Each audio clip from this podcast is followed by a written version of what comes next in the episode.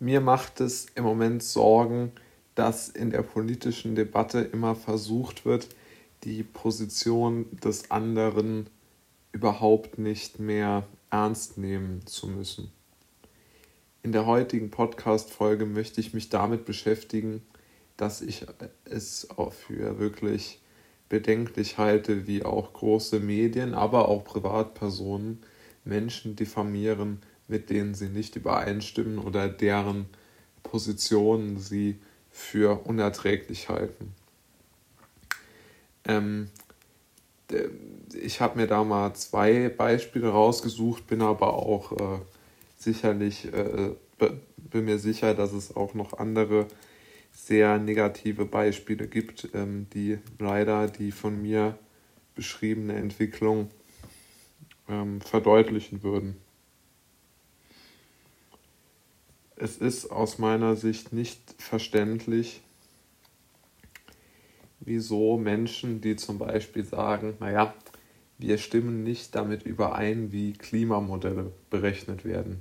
Dort gibt es ja eine, eine äh, junge äh, YouTuberin, die sich da sehr bekannt gemacht hat, indem sie kritisiert, wie, oder aus ihrer Sicht kritisiert, wie die Klimamodelle von den ähm, Experten, ich denke, sie hat äh, sich da vor allen Dingen auf diese, ja, einfach auch auf die auf die Klimamodellierungen ähm, bezogen, die äh, so im Umlauf sind und ich glaube, die sind alle relativ ähnlich.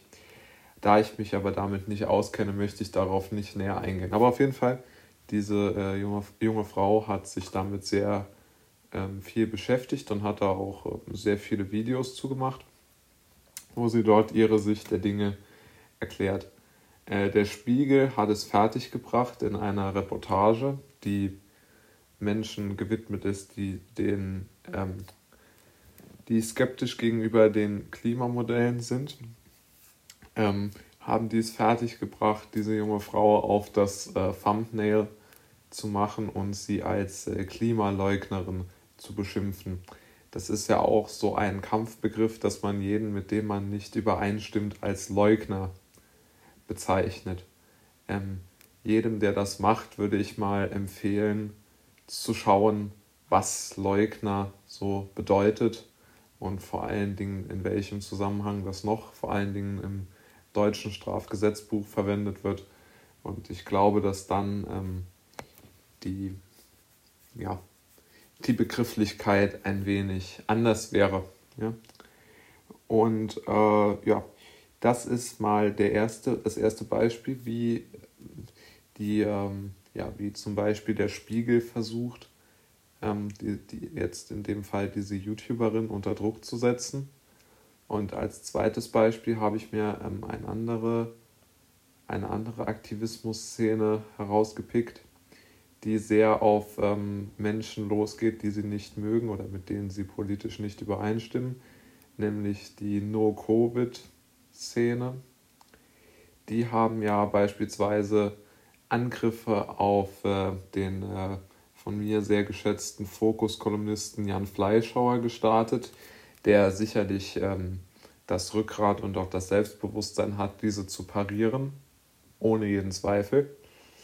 Aber trotzdem aus meiner Sicht eine, eine riesige Last, die, die dort auf, ähm, ihm dort aufgebürgt wird, indem man äh, mit, mit solchen äh, Neckermann-Reise versprechen, wie die äh, No-Covid-Aktivisten mit, ähm, die wirklich dort auf, auf schreckliche und auf wirklich äh, ja, ein bisschen naive Art und Weise auch werben und versuchen vor allen Dingen junge Zustimmer, ähm, äh, junge zu, also Zustimmung von jungen Menschen zu bekommen.